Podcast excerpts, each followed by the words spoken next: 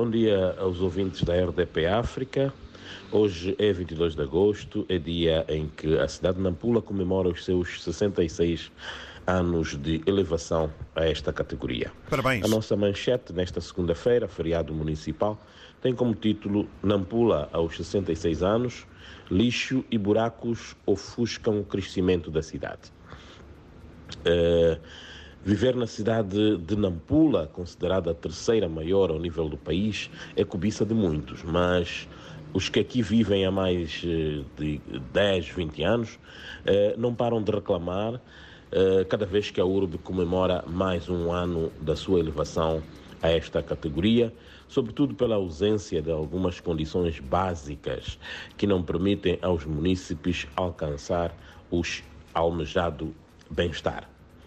Uh, uma cidade com muito ainda por dar, atualmente a rondar os 750 mil habitantes, festeja hoje os seus 66 anos, com o lixo e os buracos nas estradas a ofuscarem o crescimento, que aliás é, é visível com o surgimento de novas construções, desde imponentes centros comerciais até grandes mansões e simples casas para habitação de pessoas particulares. Ninguém pode duvidar que a cidade de Nampula, de há duas, três décadas atrás, não é a mesma a de hoje, pois o desenvolvimento socioeconômico é notável, não somente pelas grandes edificações no centro da cidade, mas, sobretudo, pelas construções de imóveis de habitação eh, em bairros da periferia. Nesta reportagem, os munícipes falam eh, do que lhes marca no dia a dia em Nampula pela positiva e pela negativa. Recomendamos, pois, a sua uh, leitura na íntegra no nosso uh, jornal.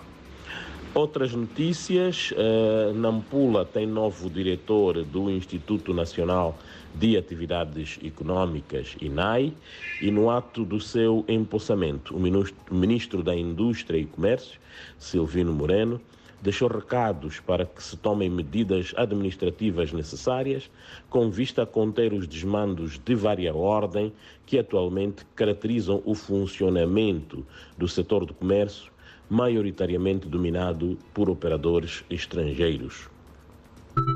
É também notícia uh, no nosso jornal.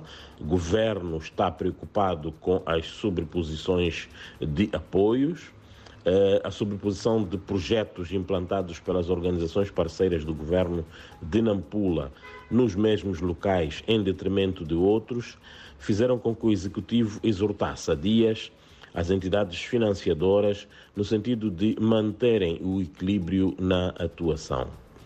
Diz o governo que, sobretudo as ONGs, concentram as suas atuações nas áreas de saúde e agricultura, nos distritos ao longo do corredor de Nacala, eh, em detrimento de outros que, por vezes, estão mais eh, necessitados.